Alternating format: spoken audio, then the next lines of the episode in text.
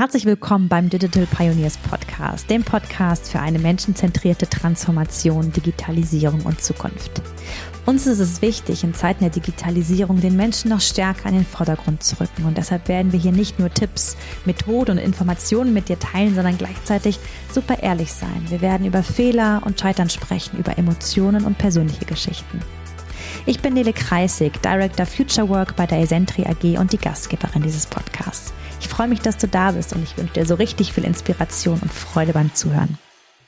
Herzlich willkommen zu dieser wunderbaren neuen Podcast-Folge. Ich bin heute ein bisschen aufgeregt, weil ich mal wieder nicht alleine bin.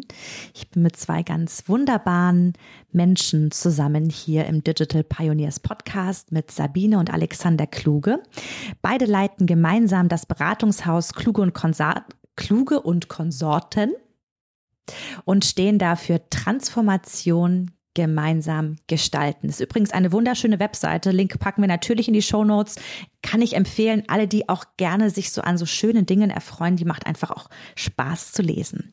Und ich habe mir, und äh, bevor ich euch natürlich gleich das Wort gebe, liebe Sabine, liebe Alexander, habe ich mir eine Passage aus dieser schönen Webseite rausgepickt, die ich gerne kurz mit den Zuhörerinnen und Zuhörern teilen mag, weil ich finde, sie beschreibt so wunderbar, wie ihr denkt, was ihr tut und was für einen Mehrwert ihr mit dem stiftet, was ihr so den Tag da draußen macht. Wir denken Organisation neu, indem wir den Fokus auf den Wandel in der Organisation legen. Für uns heißt digitale Transformation weniger, neue Technologien zu implementieren und Kunden mit smarten Apps zu beglücken.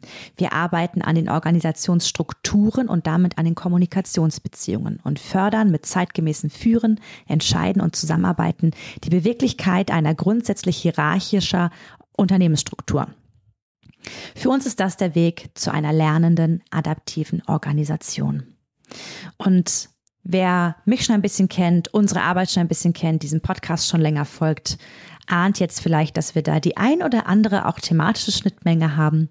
Und deshalb freue ich mich ganz besonders, dass ihr hier seid. Zusätzlich seid ihr Autoren des Buches Graswurzelinitiativen in Unternehmen ohne Auftrag mit Erfolg. Auch da werden wir sicherlich heute den ein oder anderen Gedanken draus hören.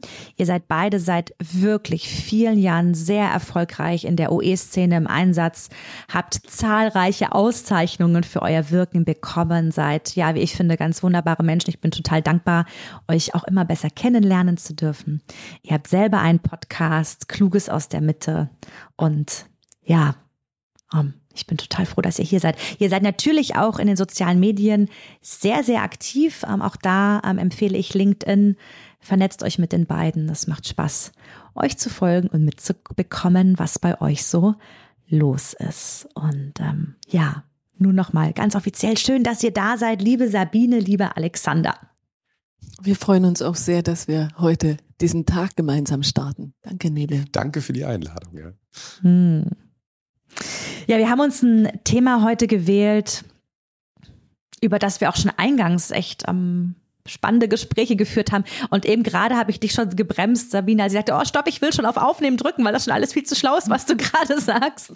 Ähm, wir werden uns heute mit, ja, so dem Thema Realität von Transformation im Mittelstand beschäftigen und haben ja so ein paar Fragen vorbereitet und haben jetzt uns auch in der Vorbereitung ganz fest vorgenommen, dass es uns gerade gar nicht darum geht, jetzt irgendwelche gefertigten Antworten zu liefern, sondern dass wir gemeinsam miteinander Fragen bewegen wollen, Perspektiven aufzeigen wollen, so dass die Zuhörerinnen und Zuhörer da draußen ja sich inspiriert fühlen können und ja vielleicht sogar die ein oder andere Handlungsmöglichkeit für sich auswählen. Denn da sind wir uns einig, das mag ich schon mal vorweg sagen, da gibt es nicht die eine Lösung, die für alle passt, sondern das ist ein sehr, sehr sensibles Thema, wo es ganz arg um Passung geht in Bezug auf Geschäftsmodell, Organisationshistorie und vieles, vieles, vieles mehr und vor allen Dingen den Menschen, die da drin wirken und gestalten.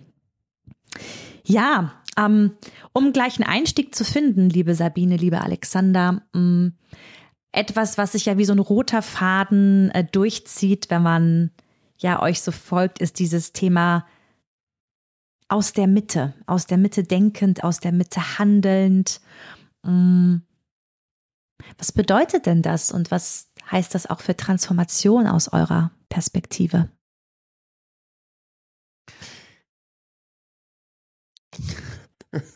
Lustige Szene, die ihr gerade alle nicht sehen könnt, aber sie ist wirklich schön zu sehen. Zwei Menschen, die sich gerade abstimmen, wer jetzt anfängt.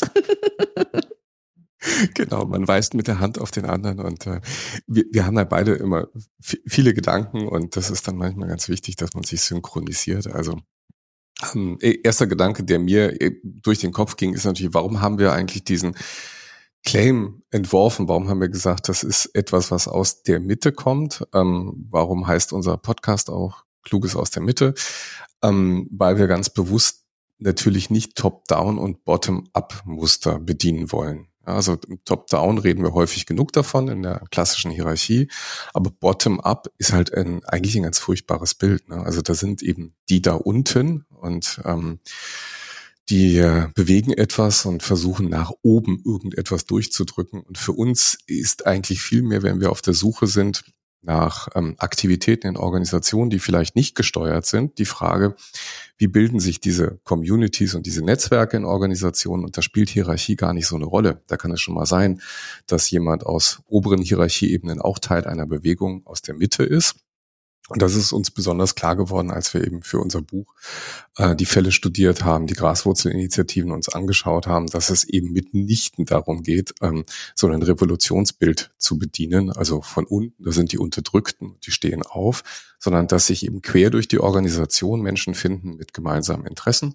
die vielleicht auch etwas verbessern wollen ähm, oder Dinge, die nicht gut laufen, abschaffen wollen und eben diese Allianzen bilden aus der Mitte der Organisation heraus und dann für Wirksamkeit sorgen. Und da, deshalb ist dieses ist uns sehr wichtig eben ähm, diese Zweiteilung oben unten aufzuheben und zu sagen, nee, das sind eigentlich ähm, Initiativen aus der Mitte.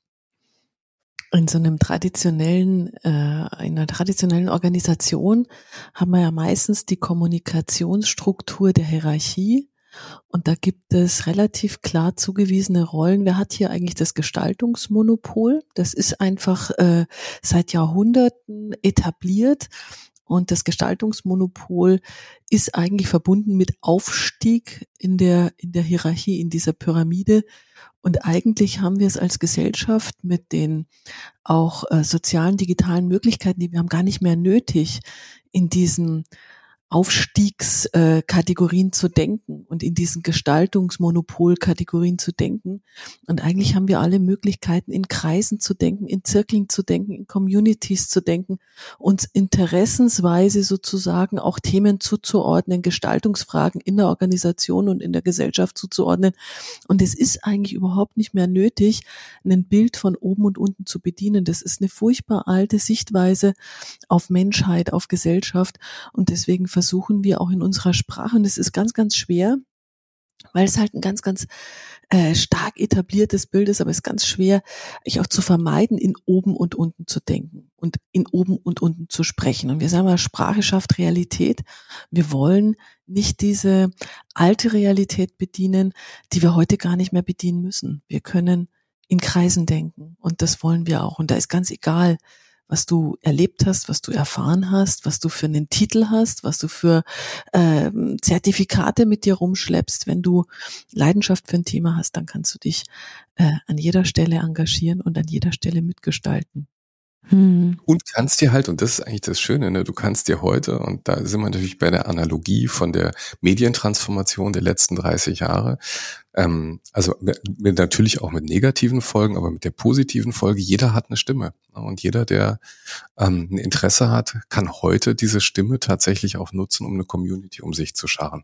Und das ist, glaube ich, das Faszinierende, was wir gerade beobachten.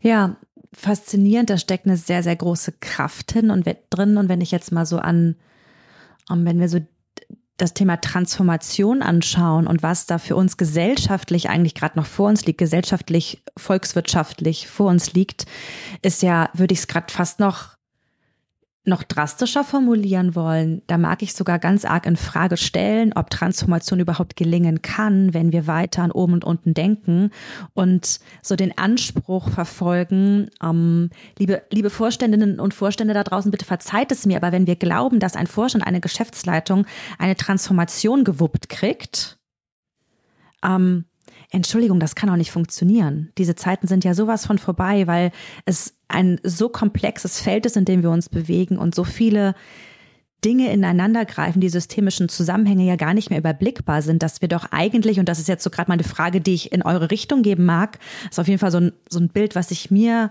zeigt, eigentlich sind wir doch darauf angewiesen, diese Gedanken, diese Ideen, diese Energie aus der Mitte zu diesen Raum zu geben, den Raum zu halten, damit wir überhaupt Transformation und damit meine ich Wettbewerbsfähigkeit herstellen können, oder? Ja, ich glaube, rational haben das viele Führungsteams oder Entscheiderteams, Entscheiderinnen-Teams auch verstanden. Aber äh, mal abgesehen davon, dass äh, man, glaube ich, in traditionellen Organisationen halt bestimmte Haftungsverhältnisse hat, die dazu zwingen, dass da irgendjemand sitzt, der ähm, die Haftung übernimmt und die Unterschrift unter die Bilanz jedes Jahr äh, macht und äh, sich auch vor die Investoren stellt. Mal davon ganz abgesehen, erleben wir gerade und auch, äh, auch ich möchte sagen, liebe Vorständinnen und Vorstände, verzeiht, dass ich das so offen lege. Äh, wir erleben auch gerade, dass es da eine ganz, ganz große Irritation und Suche und ganz viel Treibsand gibt, auf dem auch Entscheiderinnen und Entscheider gerade stehen, weil ähm, diese Welt, in der wir gerade leben, so wahnsinnig schwer zu fassen, so wahnsinnig schwer zu planen ist. Und wenn wir was gut können, gerade in unserem Land, dann ist es halt das Planen, dann ist es der Planungsprozess, dann ist es die Kontrolle, dann ist es die Sicherheit über bestimmte Dinge, die passieren und die nicht passieren. Und dieses ähm, Entscheideramt, das du gerade genannt hast, also Science-Vorstände oder was auch immer CEOs, das ging eigentlich immer einher. Ich habe gerade aus den 90er Jahren so ein Bild rausgesucht für eine, für eine Intervention. Da sagt also so ein Management-Guru aus USA, ähm, the, the task of a leader is to know the way, to go the way and to show the way. Ja, und das habe ich, ja, ja, und das ist, ähm, äh, und das habe ich äh, rausgenommen, ich in Anführungszeichen als Negativbeispiel, weil so ist es halt eben überhaupt nicht mehr. Und wenn man sich so ähm, dieses Modell von dem Eisberg von Yoshida anschaut, wo man halt sagt, ähm, es passieren jeden Tag in jeder, in jedem Unternehmensumfeld so wahnsinnig viele Dinge, die kann ein Leader halt gar nicht mehr äh, alle abstrahieren, die kann der gar nicht mehr antizipieren, die kann der gar nicht mehr in seine Entscheidung mit einbeziehen. Das heißt, es ist eine absolute Notwendigkeit, wenn du wirksam sein willst, als Organisation, wirksam im Sinne von Markterfolg, Wettbewerbserfolg, dann musst du eigentlich in diese partizipativen Modelle äh, von Gestaltung gehen. Geht gar nicht anders. Ja. Ja, spannend. Ähm, zu hören, auch das Bild, was du gerade aufgemacht hast. Ich habe mich auch gerade gefreut, dass du gesagt hast, dass es nicht mehr so geht. Denn auch das ist was, was ähm, ich finde es teilweise gerade ein bisschen schade da draußen. Ich erlebe so ein Gebäsche auf, ähm, wie es früher war und Hierarchie ist blöd und so, wo ich mal denke, hey, es gibt Zeiten und Orte, wo diese, diese Welten einfach total berechtigt waren und teilweise vielleicht auch noch sind. Auch hier wieder, lass uns nicht sagen, das eine gilt für alles. Ja, und ja, du hast, mhm. du hast genau dieses Thema, was du gerade auch ansprichst, begegnet uns in Organisationen ja auch immer wieder dieses, die Frage, entweder ist die Hierarchie eigentlich tot? Ähm, ist Selbstorganisation etwas, was irgendwie äh, gelebte Anarchie und jeder macht, was er will, äh, ist? Und da muss man glaube ich, noch ganz viel sprachlich und, und auch inhaltliche Klarheit reinbringen in die Diskussion. Ja, also aus Sicht eines Vorstands sieht das manchmal dann anarchisch aus und man muss dann erklären, dass wir nicht, nicht über den Hier das Ende der Hierarchie sprechen, sondern ähm, Hierarchien sind, glaube ich, natürlich, aber sie bilden sich anders. Ne? Sie bilden sich eben nicht mehr anhand der wie sagst du immer so schön, Sabine, maskulin militärischen Linien, die wir irgendwie seit dem Preußenkönig irgendwie in Organisationen haben. Ja, oder Positionsmacht, ne, die genau. ich verleihen kann sondern ähm, sie bilden sich halt heute auch gerade in, wo, wo, wo wir eher flüssige Organisationstypen vielleicht vorfinden, natürlich entlang von Kompetenzlinien, wo sich jemand verantwortlich, wo jemand tatsächlich auch, und das ist der informale Teil der Organisation, den wir ja äh, als Kultur gerne umschreiben, ähm, wo sich die, die Leader halt um Themen herum bilden, die sie gar nicht qua Stellenbeschreibung irgendwie haben eine Position oben in der Hierarchie, aber es sind trotzdem genau diejenigen, die Communities um sich scharen, weil sie eben Kompetenzträger sind, weil sie Erfahrungen haben und so weiter. Und da bilden sich natürlich auch Hierarchien. Es ist ja. nur eine, eine andere, eine andere Form von Hierarchie und eben nicht mehr in der starren Form, in der wir sie eben kennen. Und Folge davon, und da sind wir natürlich sehr aktiv in diesem Bereich, das ist natürlich stark interaktionsgetrieben. Ne? Da kommt dann plötzlich viel mehr Kommunikation auf, man muss viel mehr miteinander reden in solchen Organisationen. Das sind dann halt die Nebenfolgen. Und ich würde noch mal ganz gerne auf dieses Hierarchie-Bashen gehen, weil das äh, teilen wir, das oder diese Beobachtung teilen wir, Nele, dass ähm, man da immer gerne auch in, in solchen Extremen spricht. Und ich glaube, man muss da auch an der Stelle einen Reality-Check machen. Die Hierarchie an sich ist ein hochwirksames Steuerungssystem für Organisationen. Ähm, die hat ein paar Voraussetzungen, die wir heute nicht mehr haben. Also das ist ein System, was sich mal erdacht wurde in einer Zeit, wo halt fast äh, die ganze Welt aus Analphabeten bestand. Das ist so die eine Geschichte. Das heißt, du brauchtest tatsächlich diese pyramidale Struktur, weil in der Spitze jeweils äh, von so einer Kohorte dann jemand war, der also Befehle empfangen konnte über die damals verfügbaren Kommunikationsmittel. Hochwirksam und äh, wie die Organisationssoziologen sagen würden, auch taktlos. Das heißt, ich kann durch Anordnung in Klammern Kommando und Kontrolle letzten Endes ähm, irgendwie einen gemeinsamen Willen den gemeinsamen Willen, also im, im besten Sinne des Organisationszwecks, äh, irgendwie durchsetzen. Jetzt ist es aber so, dass dieses System und das erleben wir in der Realität komischerweise Macht in Personen konzentriert. Und das ist ein ganz, ganz großes Problem. Das erleben wir heute, weil ähm, das macht was mit Menschen.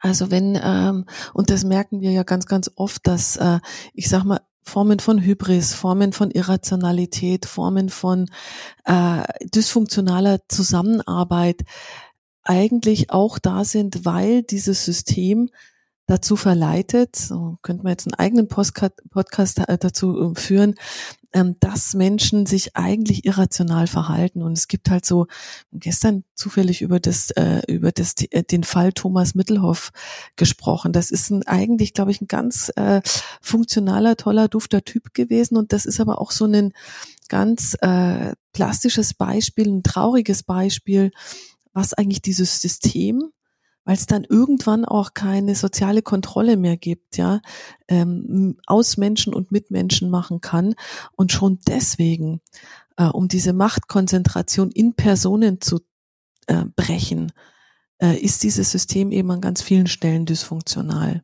Und deswegen muss man über andere oder über komplementäre Strukturen nachdenken. Und das geht ja oft auch ganz gut zusammen. Kreise und Dreiecke, mhm. äh, wenn man das klug gestaltet, geht, geht ganz prima zusammen. Vielleicht in der Übergangsphase, das wissen wir nicht. Wir wissen nicht, wie die Welt übermorgen aussieht. Ja. Aber im Augenblick ist es sehr, sehr weise, so zu denken. Merken wir auch bei Esentrin. Ne? Wir sind nach der kollegialen Führung organisiert und ich selber leite einen Geschäftskreis und wir haben da eine und wir sind auch nicht ohne Hierarchie. Bei uns gibt es auch keine Anarchie. Bei uns gibt es ganz klare Regeln und es gibt sehr viel Freiraum und es gibt sehr viel Möglichkeit, sich einzubringen, Ideen einzubringen. Wir haben so ein Evolution Monitor, wo einfach alle Mitarbeitenden Organisations- oder Geschäftsmodell betreffende Ideen einbringen können, der alle zwei Wochen vom Vorstand gescreent wird. Also da gibt es ein wahnsinniges Tempo, wo einfach auch, ja, ähm, kleinste Ideen, ganz große Ideen evaluiert und dann auch in, in auch da gibt uns die kollegiale Führung ja Rahmen für, dass dann auch ganz schnell man sich konstituieren kann, schnell PS auf die Straße bringen kann, es aber auch schnell wieder loslassen kann, wenn man merkt, nee, passt aus welchen Gründen doch nicht mehr. Ne? Und auch auch da ist eine Hierarchie natürlich da, genau wie ihr sagt. Also das ist mhm. ähm, und ob das ein Übergang ist, das kann alles sein. Die Frage ist, was dient uns jetzt gerade als, als Organisation, um den nächsten Schritt zu gehen? Denn auch das ist was, was ich beobachte, dass diese, ähm, und auch wenn wir gerade so Digitaltransformation, da gibt's ja so unglaublich viel zu tun, natürlich auf technologischer Ebene. Auch da gibt's, ich hatte übrigens gestern, das muss ich glaube ich kurz erzählen, so ein witziges Beispiel. Mein Mann hat zu seiner Krankenversicherung digital Belege eingescannt und die digital hingeschickt. Und jetzt hat er gestern im Briefkasten 18 Briefe gehabt. Nee. Weil Im digitalen oder im, im Papierbriefkasten? Im, Papierbriefkasten, weil zu allen ja. eingescannten Belegen dann ein Papier Umschlag als Bestätigung versendet wurde. Also das ist natürlich, also das steht ja für etwas, wo wir stehen. Ja? Ähm, und ich, mhm. wir haben gelacht. Ich habe sogar ein Video davon gemacht, wie wir so Daumenkino, weil ich dachte, das, also das muss man eigentlich fast mal posten, denn das ist, das zeigt so viel. ne? Eigentlich schon mhm. ganz nett gedacht. Hey, ich kann Belege jetzt schon digital einreichen. Und nein, ich werde den Versicherungsnamen jetzt nicht nennen, aber vielleicht, vielleicht rufe ich da mal an. genau. Ähm, aber das ist ja, das, das, das zeigt so viel. Ne? Das, das, die Technologie ja. wäre eigentlich total leicht umsetzbar. Frage ist, woran hängt es gerade noch? Und das ist auf jeden Fall so als, als Esentri sehr stark aus der Technologie-Ecke kommend, ähm, auch ein Thema, was wir immer wieder merken, das ist ja nicht das technologische Know-how ist, was fehlt. Das ist nicht die Möglichkeit als solche. Das ist jetzt auch ein sehr, sehr simples Beispiel, ähm, sondern da geht es ja irgendwie um andere Dinge. Ne? Und die Frage, die ich mal so gerne, mhm. die ich mal so gerne stelle, und da wäre ich auch auf eure Gedanken total neugierig. Woran liegt's denn? Ich sehe große Augen. genau. Genau, genau, ja, ich, eben, äh, das sind natürlich multiple Gründe, da, da geht uns wahrscheinlich jetzt ganz viel irgendwie durch den Kopf, aber das erste ist wahrscheinlich einfach auch häufig eine mangelnde Vorstellungskraft. Ne? Also mir, mir ist natürlich jetzt bei deinem, bei deinem Beispiel zig andere Beispiele aufgefallen und wir haben das in Organisationen auch häufig, dass sie Digitalisierung halt verstehen, indem sie eben aus einem analogen Scheißprozess einen digitalen Scheißprozess machen, um da mal ja. auch die, diesen alten Spruch, der eigentlich schon zehn Jahre oder älter halt ist, zu zitieren. Ja, es ist tatsächlich so, da werden dann halt eben irgendwelche Prozesse in ein in irgendeine App und irgendeine Form gegossen und nachher wird's dann doch wieder alles ausgedruckt. Und gerade gestern, glaube ich, zum Thema Buffett ging es ja auch durch die Presse. Ne? Also das haben wir immer wieder, dass das halt passiert. Und ich glaube, die Vorstellung, ähm, dass man vielleicht sich grundsätzlich fragen muss, ähm, was ist eigentlich noch sinnvoll in unserer Organisation? Das können wir abschaffen. Ähm, was sind Dinge, die, ähm, die uns eigentlich eher aufhalten?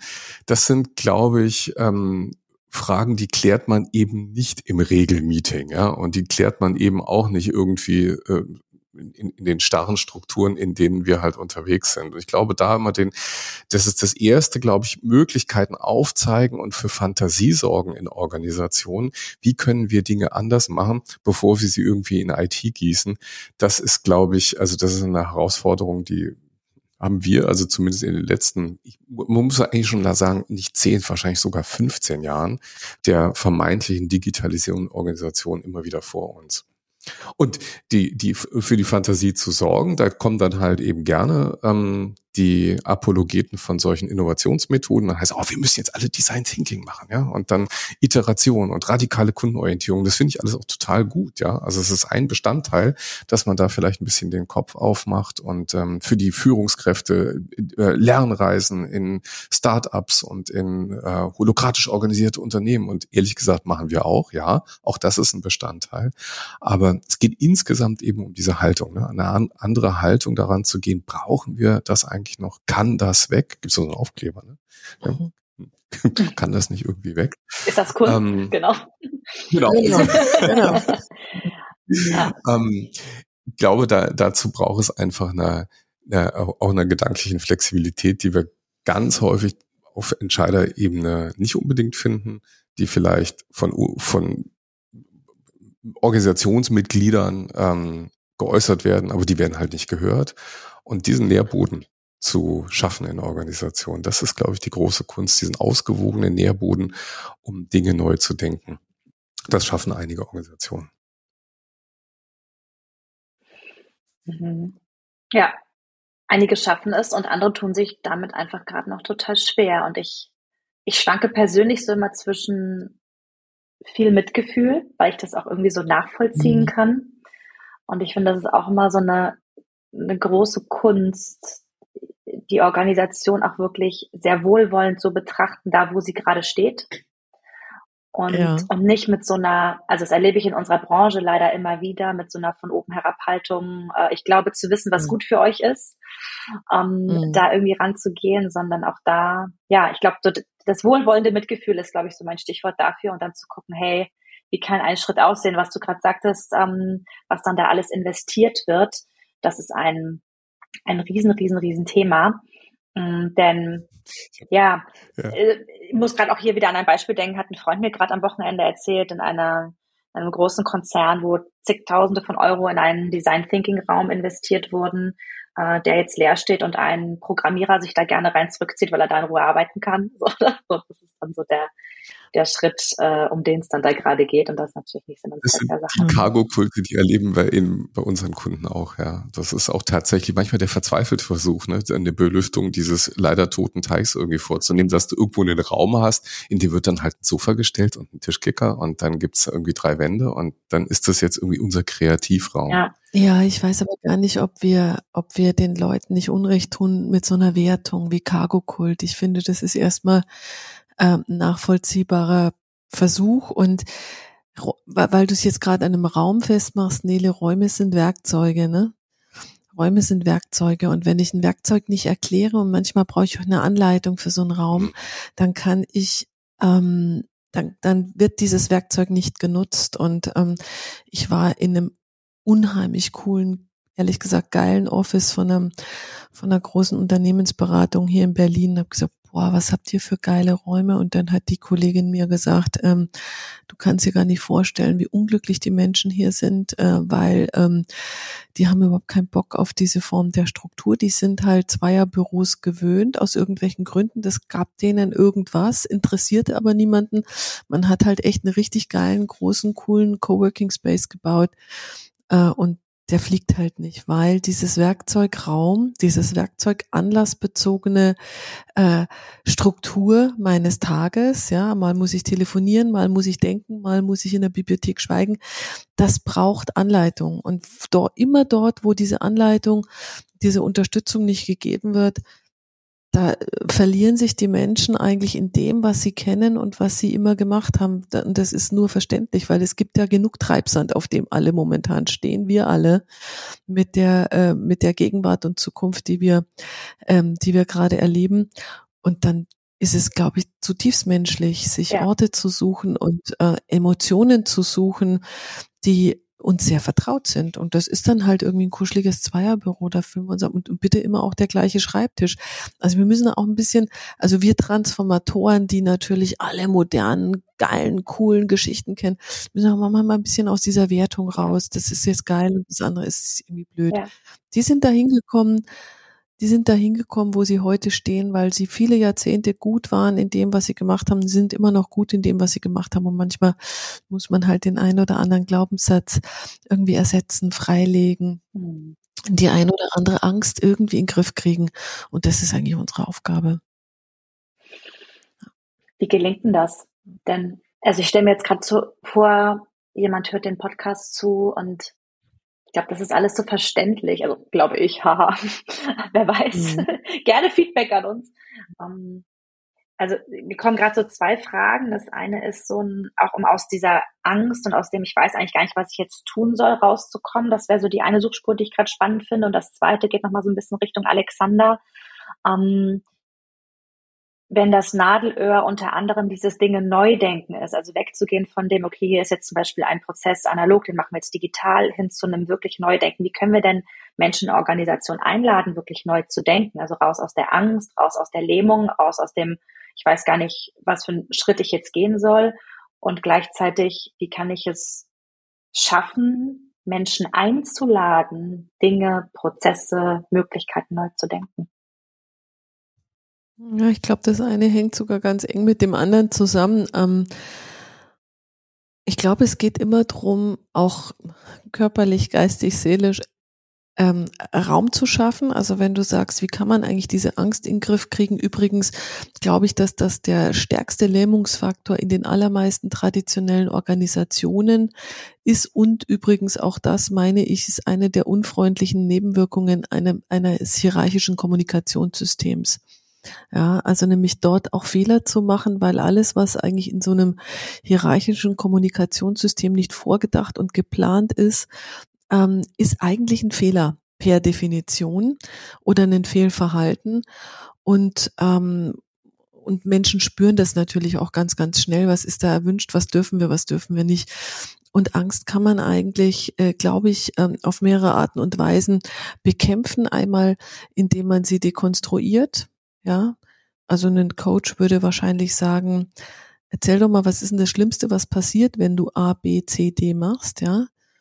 Und äh, also gerade weil wir ja auch so ein bisschen manchmal äh, eine Keynote sprechen müssen, Nele, ähm, das haben wir wahrscheinlich beide nicht so locker aus dem Ärmelgelenk gemacht, sondern irgendwann hast du vielleicht auch mal einen Coach gehabt, der hat dann vielleicht mal gesagt, okay, was ist jetzt das Schlimmste, was passiert, wenn du da auf die Bühne gehst und das irgendwie nicht gelingt, ja? Und dann und dann wird aus diesem Scheinriesen, den wir alle aus der Augsburger Puppenkiste kennen, plötzlich ein ganz normales Männchen, das vor uns steht. Ja, das ist natürlich ein Prozess. Also es passiert nicht, indem ich das einmal einmal sage und dann und dann und dann funkt das oder funzt das. Und das Zweite ist ähm, ist halt schon auch Erfahrungsräume und Erlebnisräume zu schaffen, wo Menschen auch Verhalten erproben können, das augenscheinlich nicht erwünscht ist, das augenscheinlich nicht erlaubt ist und zu merken, dass es nicht sanktioniert wird. Ähm, und deswegen ist für uns immer dieses ganz große Thema Freiräume in Organisation schaffen und zwar auch physisch, also deswegen sage ich körperlich. Deswegen braucht es diesen Design Thinking Raum, ja ähm, und aber natürlich auch ähm, Emotionalräume zu schaffen, also Ideen äußern zu dürfen, ohne dass sie sanktioniert werden von einem Senioren, von einer Seniorenführungskraft, die jetzt sagt, ähm, das ist doch scheiße, was du dir ausgedacht hast. Und da Früher hätte ich mal gesagt, boah, wir ermächtigen Menschen, also das geht um Empowerment, aber heute arbeiten wir wahnsinnig viel mit Führungskräften, weil wir viel mehr mit denen arbeiten müssen, damit die eigentlich äh, mit diesem Kontrollverlust klarkommen, damit die eigentlich mal sagen, okay, ich beiß jetzt in die Tischplatte, ich halte jetzt mein, meine Klappe und lass jetzt einfach mal laufen und lass die mal ausprobieren und vielleicht ist es ja wirklich eine kluge Idee, obwohl ich sie jetzt irgendwie mir gar nicht vorstellen kann. Das ist eine ganz, ganz ähm, mühsame, aber eine notwendige und eine wertvolle Arbeit, um auch da Freiräume zu schaffen. Das ist vielleicht auch ein Lernprozess, ähm, den wir in den letzten Jahren irgendwie durchgemacht haben. Also nachdem wir uns damit beschäftigt haben, was passiert eigentlich aus der Mitte heraus? Wie bilden sich da Allianzen? Wie wachsen solche Initiativen, die Organisation vielleicht wirklich verändern? Was wir auch gelernt haben, ähm, die zentrale, der zentrale Punkt tritt irgendwann ein. Und zwar ist der unweigerlich da, dass die Frage ist, wie kann die formale Organisation diese informale Initiative zur Wirkung, zur Wirkung bringen? Und dafür brauchst du die Führungskräfte. Also sind wir wieder bei der traditionellen Struktur und der Frage halt der Entscheider. Aber es ist super wichtig, dass an irgendeiner Stelle jemand ähm, der Graswurzel Licht gibt, ja, dass es irgendwie Licht gibt und jetzt sagen wir mal wirklich ja Licht von oben, also um das nochmal hierarchisch vielleicht klar zu machen. Deshalb ist Führung einfach auch viel, viel größer nochmal in unser Augenmerk gerückt. Ja, wie muss heute Führung in der Organisation funktionieren? Und das veränderst du natürlich auch nicht von heute auf morgen. Wie machst du jemand zu so einem Rollenmodell? Wie kannst du Führungskräfte dazu motivieren, eben anders zu entscheiden? Auch mal in die Tischkante zu beißen, wenn ein Mitarbeiter sagt, wir machen das jetzt mal rechts rum. Ähm, so eine Safe Enough to Try ähm, Philosophie in, in der Organisation zu etablieren, zu sagen, lass uns mal ausprobieren. Ja, gibt es keinen entscheidenden Widerspruch, der unser Schiff versenkt? Nein, ja, dann lass es uns ausprobieren. Das ist ja echt eine Haltungsfrage und deshalb ähm, legen wir halt auch noch mehr Wert als früher auf diese Frage, wie können wir die Führungskräfte mitnehmen. Und ich habe noch einen Gedanken an der Stelle, Alexander, weil du das gerade noch mal so schön umrissen hast. Ich glaube, eine der fundamentalsten kulturellen Veränderungen unserer Zeit ist, dass die Alten, und zu denen gehören wir ja mittlerweile auch schon fast, du hast ja irgendwie übermorgen Geburtstag und bist dann ein bisschen älter fast, als ich. würde ne? ich sagen, fast. Und das ist, ähm, das ist tatsächlich ein fun fundamentaler, auch gesellschaftlicher Kulturhack, dass die Alten nicht mehr per Definition die sind, die es besser wissen. Hey, Jahrtausende, ich meine, zehntausend Jahre gibt's die Menschheit. Ähm, und Jahrtausende ist uns immer klar gewesen, die Alten wissen, wo es lang geht, die wissen, wie es besser ist. Und äh, ich glaube, die, es gibt diesen, also, weiß nicht, Römer oder Griechen, wo dann schon über die äh, hirnlose und haltlose Jugend irgendwie geschimpft wurde, die halt keine Ahnung hat.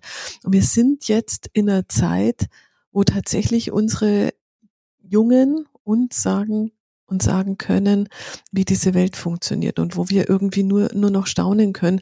Und das ist, glaube ich, auch ein ganz, ganz großer äh, Prozess notwendiger Entängstigung in Organisationen im Sinne von, ähm, lasst euch da mal drauf ein, was nachfolgende Generationen, die einen ganz anderen Blick auf die Welt haben, äh, empfinden, was sie äh, tun und was sie was, wie Sie das lösen würden. Ich würde vielleicht gerne noch was, was ähm, veröffentlichen, dass wir ja auch gerade die Schulbank wieder drücken. Seit einem Jahr beschäftigen wir uns nämlich mit ähm, Alfred Adler und der Individualpsychologie. Also irgendwie sind wir da reingeraten und seitdem ähm, sind wir sehr fasziniert. Ähm, haben bald irgendwie eine Zwischenprüfung. Hey, Mensch, das in unserem mhm. Alter, ja.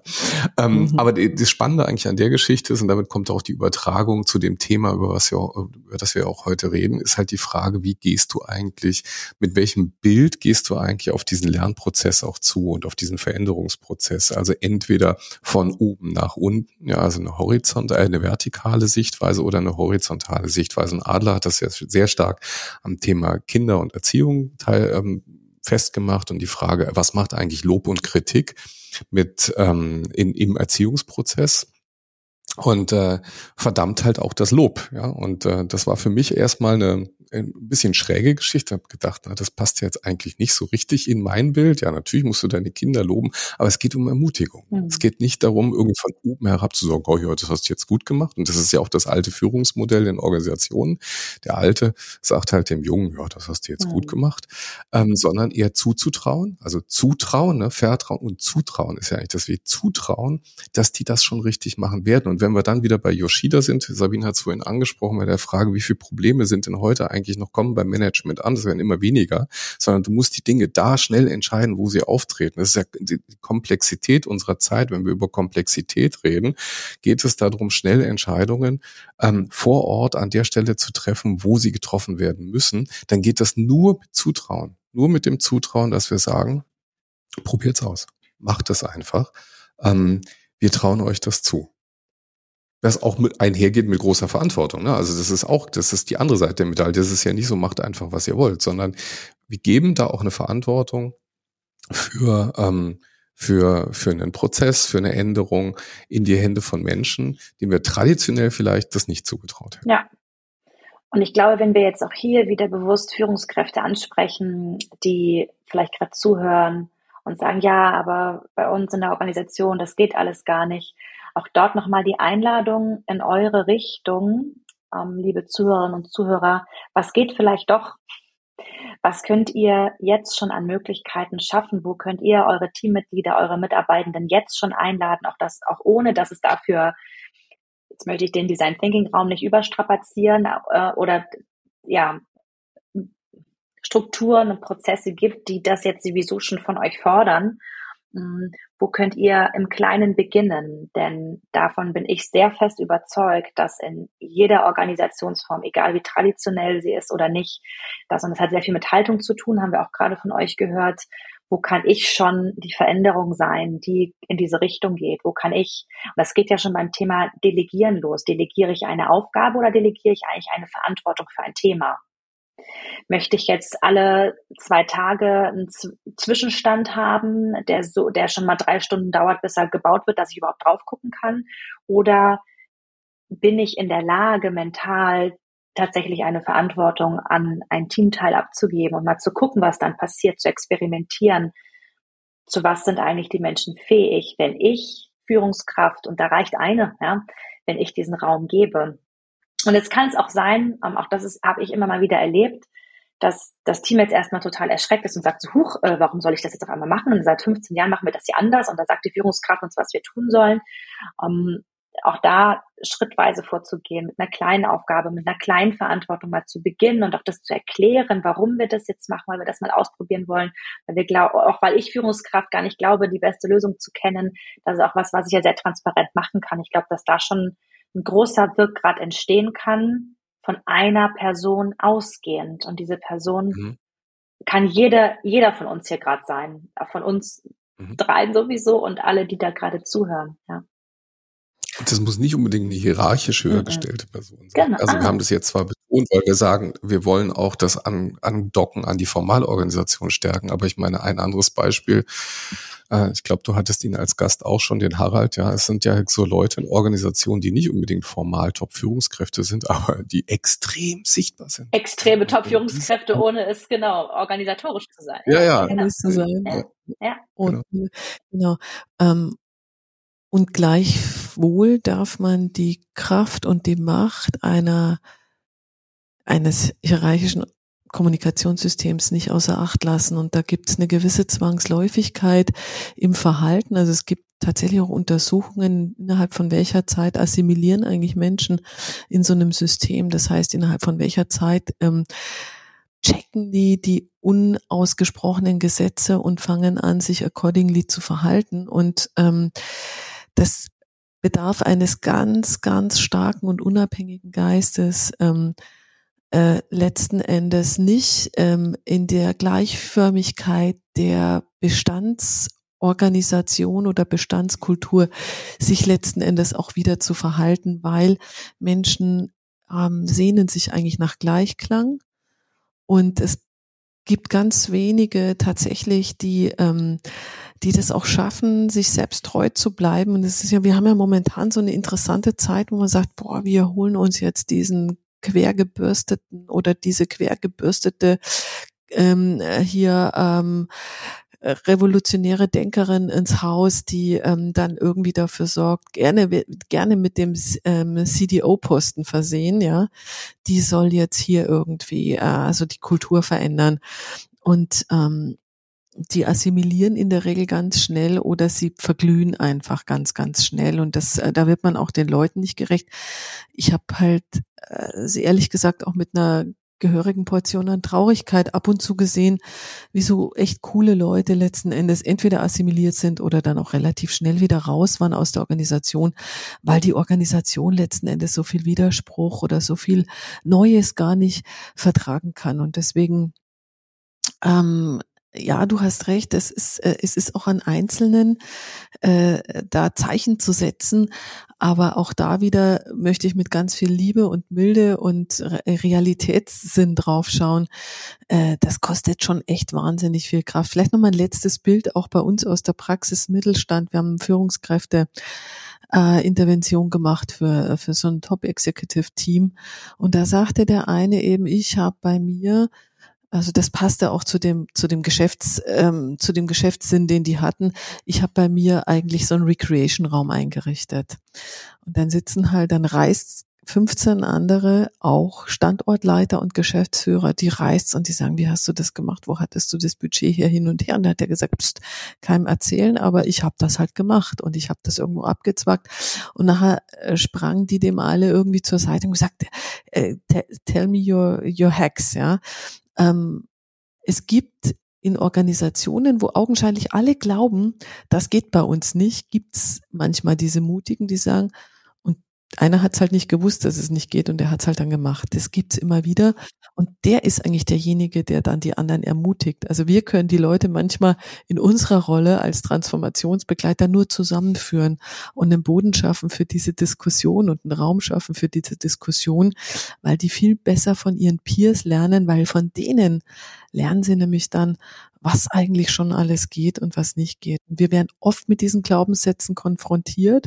Wir sind so ein reguliertes Geschäft, das geht bei uns nicht.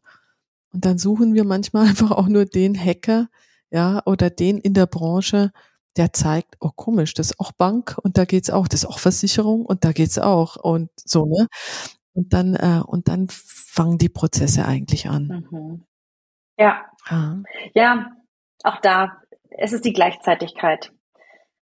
Mhm. im Einzelnen sich trauen zu beginnen und gleichzeitig zu schauen, dass es einfach doch ein größeres Thema ist und auch ganz woanders hingehört. Ja, ja, schön. Genau. Ich mag gerade mit euch nochmal auf das Thema Graswurzelinitiativen schauen. Das ist ein Begriff, den jetzt vielleicht gar nicht alle der Zuhörerinnen und Zuhörer kennen. Für euch ist der ganz normal und in unserer Szene auch einer, der ähm, ja sehr geläufig ist. Was, was, was ist, was ist damit gemeint? Und habt ihr vielleicht nochmal so ein, zwei Beispiele, ähm, ja, wo Graswurzelinitiativen, was das ist, wie es gelingen kann und schon mal so als Ausblick auch, hm, weil ich euch jetzt ja auch schon so ein bisschen kenne und weiß, wo ihr unterwegs seid, dass wir uns noch mal so einen Blick auch Richtung Mittelstand wagen. Wie sieht's denn da eigentlich aus? Also ich glaube, wir haben vorhin schon so ein bisschen angedeutet im Eingangs in unserem Gespräch, ähm, wo das Thema herkommt, als wir die Frage diskutiert haben, warum reden wir eigentlich aus der Mitte? Also es bilden sich eben aus der Mitte von Organisationen Initiativen. Das finden wir insbesondere in großen Organisationen, in denen eben der ja, könnte man sagen, der, der Nährboden für solche Dinge relativ gut ist. Also da gibt's genügend Leute, die sich irgendwie begegnen müssen und spannende Verbesserungen oder vielleicht auch ähm, Arbeit an ähm, nicht ganz so funktionalen Prozessen gerne ändern würden. Und ähm, das haben wir uns genauer angeschaut. Das sind Graswurzelinitiativen. Ne? Die passieren eben abseits der Formalität. Also da sagt eben nicht jemand aus der Hierarchie, wir ändern jetzt A und dafür bauen wir jetzt eine Taskforce auf und die macht dann das irgendwie, sondern die Taskforce bildet sich einfach selber vom Grund auf. Das ist die Idee ähm, hinter diesen Bewegungen, ja, Bewegungen oder Initiativen aus Organisationen heraus. Und diese Graswurzelinitiativen, traditionell wahrscheinlich eher kennt man den Begriff aus sozialen Bewegungen, aus gesellschaftlichen Bewegungen, die findet man eben auch in Organisationen. Den haben wir ein bisschen Gesicht gegeben. Wer da auch ein bisschen mehr reintauchen will und schauen will, der hört sich vielleicht mal den einen oder anderen Podcast an, weil die Akteure, die haben wir tatsächlich auch im Gespräch gehabt. Und da gibt es eben ähm, ein Muster, was sich immer durchzieht. Es gibt jemanden, der leidenschaftlich für dieses Thema kämpft. Und jetzt möchte ich gerne referenzieren. Die einen oder anderen kennen das. Wir können das aber in die Shownotes auch noch reinpacken, die das Video nicht kennen, nämlich ähm, den Dancing Guy. Ja, den Dancing Guy, der auf der Wiese anfängt zu tanzen und wo sich dann auf einer Wiese, auf der eigentlich alle Leute rumlungern, immer mehr dazu entscheiden, mitzutanzen und quasi die Musik, die, die niemand hört, aber doch irgendwie gelebt wird, dann plötzlich zum Bestandteil dieser Community wird. Also es gibt einen, der fängt an zu tanzen. Und wer eben guter Kommunikator ist, jemand, der offensichtlich diese Interessen auch gut zusammenholen kann, kann ein Initiator so einer Bewegung werden. Die sind oft auch sehr sehr gleich. Ne? Also das ist nicht so, da gibt's den informellen Führer und Revoluzer und dem rennen alle nach, sondern das sind eben auch häufig sehr, sehr demokratische Initiativen, in denen man gemeinsam Aktionen abstimmt. Die versuchen in der Formalorganisation Dinge zu verändern. Der Erfolgsfaktor nachher ist ganz klar der, schaffen Sie den Sprung in die Formalität. Viele versacken, viele werden tatsächlich auch weggebissen von der formalen Organisation. Für viele gibt es dann vielleicht auch tatsächlich nicht den Raum oder das äh, Verbesserungspotenzial ist nicht groß genug. Aber die, die wirksam werden, schaffen einen Sprung in die Formalität und werden dann Teil einer formalen Organisation. Das können Leute sein, die das Lernen bei der Telekom verbessert haben. Interessante Initiative, die Lex-Initiative können wir vielleicht auch verlinken. Es gibt Menschen, die, äh, die an ethischen Themen äh, in Organisationen arbeiten, wie das Thema ähm, ja Arbeit, welche, welche Rolle spielen wir eigentlich als Ingenieure bei einer bei einem Thema wie ähm, äh, wie dem Dieselskandal in Deutschland. Ähm, ähm, aber es gibt eben auch Initiativen, die tatsächlich wirkungslos verpuffen, weil sie diesen Sprung nicht schaffen. Und das ist eigentlich das Spannende an den Graswurzelinitiativen und an den Mechanismen, die wir versuchen zu ja, zu verstehen, weil wir glauben, dass sie dass Graswurzelinitiativen immer mehr, gerade in, in, in, im Umfeld, in dem wir uns heute bewegen, in komplexen Umfeld, eine zentrale Rolle für Veränderungen in Organisationen spielen können.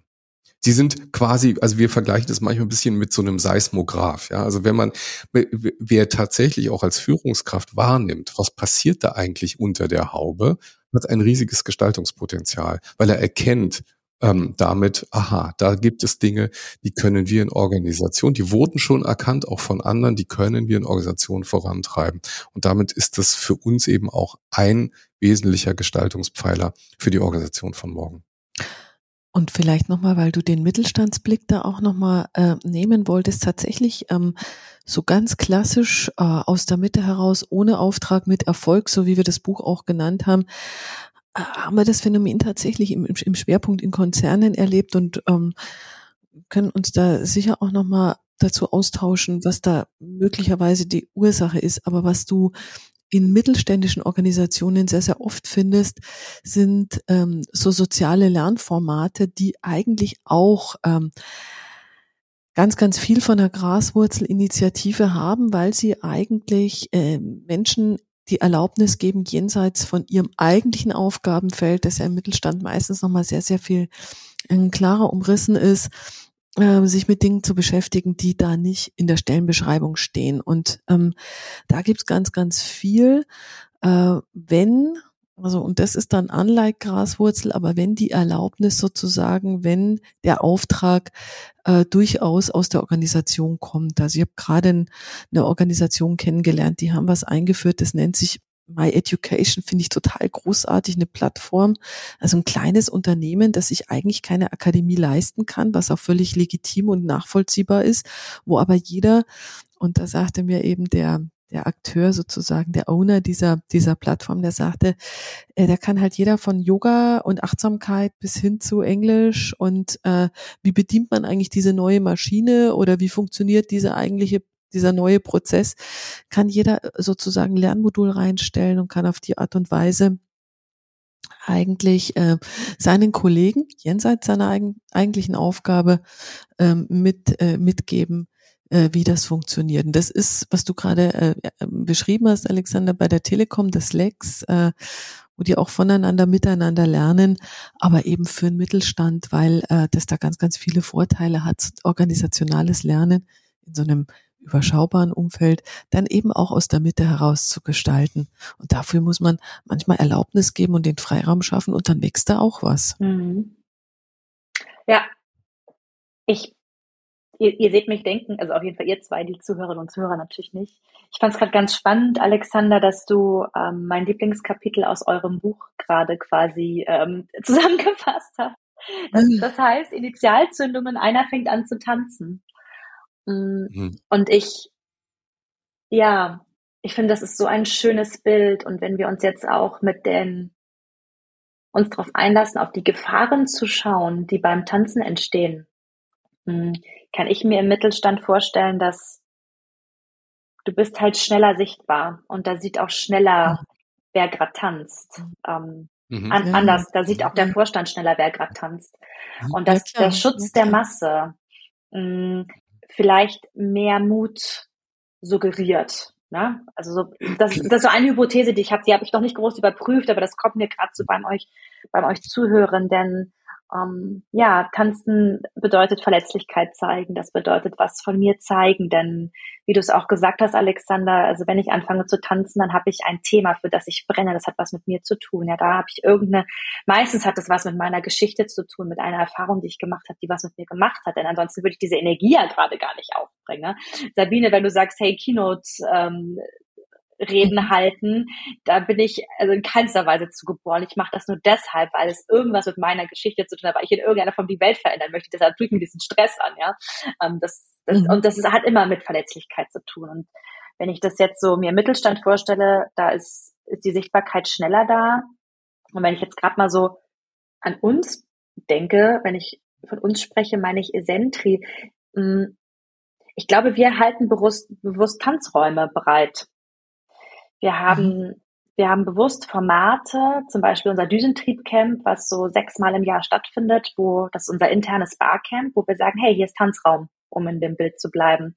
Und ähm, wir alle können entscheiden, worum es jetzt geht. Geht es um einen ein Thema, weil es hier, hey, irgendeine neue Technologie gibt, die wir besprechen wollen. Ich habe letztes beim Düsentriebcamp eine Session zum Thema Finde dein persönliches Warum gegeben, weil es dazu so ein paar Indizien gab und auf einmal ist da ein Tanz draus entstanden. Ja, da gab es eine Stunde Tanz zum Thema beschäftige dich mal mit damit, warum bin ich eigentlich hier?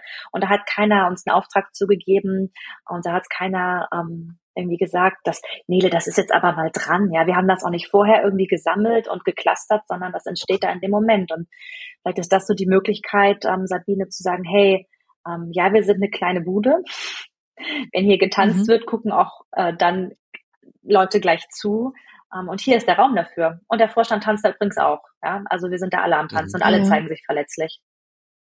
Mhm finde ich gerade eigentlich äh, sehr, sehr eindrucksvoll und nachvollziehbar auch für mich. Ähm, der eine Aspekt, auch da soziale Kontrolle, deutlich, deutlichere Sichtbarkeit ähm, und damit auch äh, das Ausscheren sozusagen aus dem Erlaubten deutlich sichtbarer. Und das Zweite, was aber damit eng verbunden ist, du hast in mittelständischen Unternehmen oft noch keine soziale Vernetzung. Das heißt, man hat halt eine E-Mail oder so und da macht man rein funktional das, was in der Aufgabenbeschreibung steht. Ähm, soziale Netzwerke, die machen ja Folgendes, die ermöglichen Leuten ja ähm, über spezifische Themen oder um spezifische Themen Communities rumzubilden. Und ähm, ich selber war ja mal Teil einer Graswurzelinitiative und die Frage ist, wie bin ich eigentlich dazu gekommen im Konzern, weil es ein soziales Netzwerk gab, in dem ich sichtbar geworden bin mit Themen. Und was da passiert, ist, dass man plötzlich eine Möglichkeit schafft, vor der übrigens aber dann auch so manche Führungskräfte mega Angst haben, nämlich dass Leute sich unterhalten über irgendwelche Sachen, die vielleicht nicht so gut laufen. Und ein soziales Netzwerk schafft halt einen Raum, wo halt eine Sabine reinschreiben kann, sag mal, seht ihr auch, nehmt ihr auch wahr, dass es da irgendwie das passt nicht zu uns als Unternehmen. Eigentlich habe ich gar nicht den Auftrag, über so eine Frage nachzudenken. Und dann gibt's eben irgendwie den Alexander, der sagt, das siehst aber weiße Mäuse, nee, ich glaube, dass du das äh, so, ne? Vielleicht sagt aber auch eine Nele, du, mir geht's genauso wie dir. Das heißt, dieser Kalibrierungsprozess, erstmal eine Beobachtung, eine singuläre Beobachtung vielleicht irgendwie greifbar zu machen und klar zu machen, dann haben wir da ein Thema als Organisation das, das schafft eigentlich tatsächlich, und das ist, wer Graswurzel meets Digitalisierung, schaffst du vor allen Dingen, wenn du dich sozial vernetzen kannst und sozial austauschen kannst. Und schon der Prozess, letzter Punkt, ist ja in Organisationen die noch nicht so einen hohen Reifegrad an äh, zum Beispiel Vernetzung haben, ganz, ganz großes Thema. Hast du Zeit, dass du in so einem Netzwerk, sag mal, bist du nicht ausgelastet, dass du da irgendwie rumspazieren gehst und da irgendwie deine Gedanken rausposaunst, ja?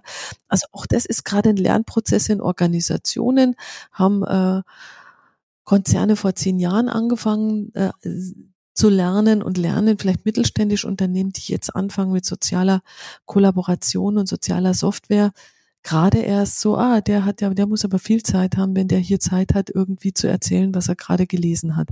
Das ist ein Adaptionsprozess, den Organisationen je nach Reifegrad schon durchlaufen haben oder gerade erst durchlaufen. Und damit schaffst du eben auch Nährboden oder eben überhaupt erstmal auch eine Autobahn, um Gedanken auszutauschen. Ja. Hm, danke.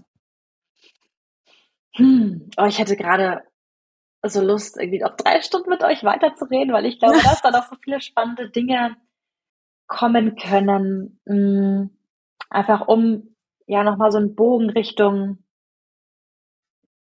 Richtung Zuhörerinnen und Zuhörer zu spannen. Vielleicht von jedem von euch noch so ein Wunsch in Richtung die Menschen, die da gerade zuhören, was gelingende Transformation angeht. Und die Perspektive könnt ihr euch natürlich total frei wählen. Möchtet ihr den Menschen ansprechen? Möchtet ihr eine Organisation als Abstraktes ansprechen? Also ein Zukunftswunsch, damit das gelingt, was wir da vorhaben, alle zusammen.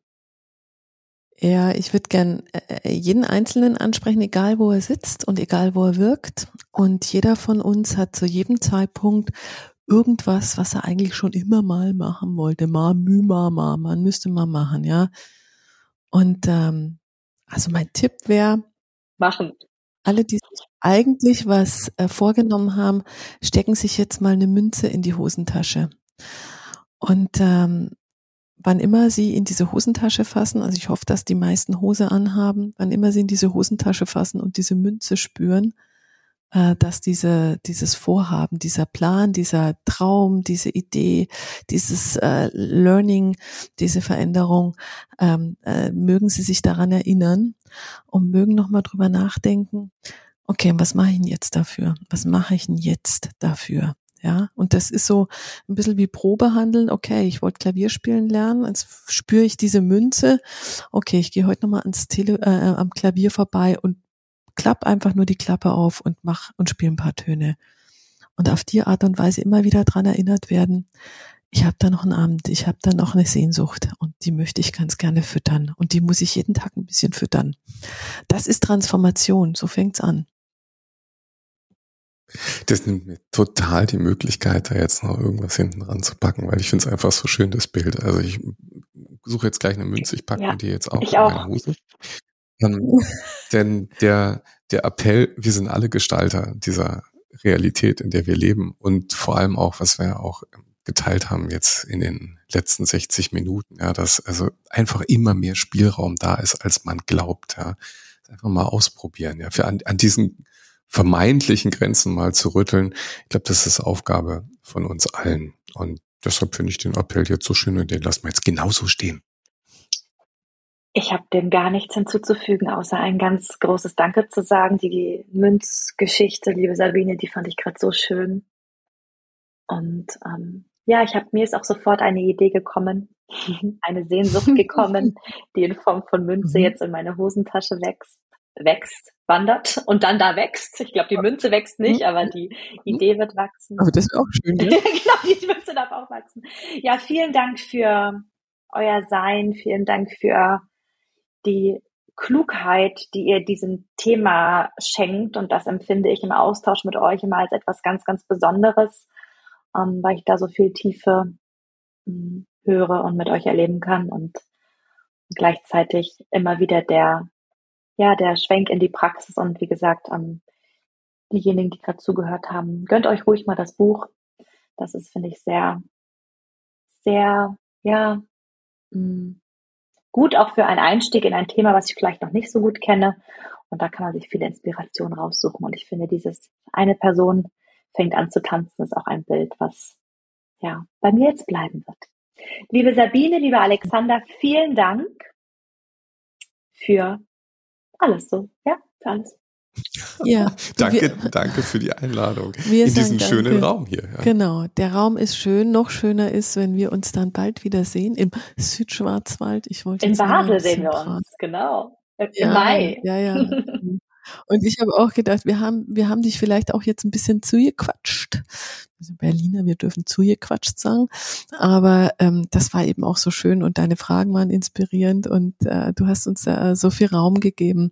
Deswegen auch dir einen ganz, ganz lieben Dank und ganz liebe Grüße ähm, in deine schöne Heimat und bis ganz bald. Danke. Es war schön, euch tanzen zu sehen. Ciao. Ciao. Ciao. Wie schön, dass du dabei warst hier beim Digital Pioneers Podcast. Sende uns doch total gerne dein Feedback und deine Themenwünsche an podcast at digital-pioneers.io. Wir freuen uns einfach immer von dir zu lesen und zu hören. Lass uns auch gerne eine Bewertung da und empfehle den Podcast an Kolleginnen und Kollegen weiter, von denen du glaubst, dass wir sie mit unseren Themen hier inspirieren können. Bis zum nächsten Mal. Ich freue mich auf dich.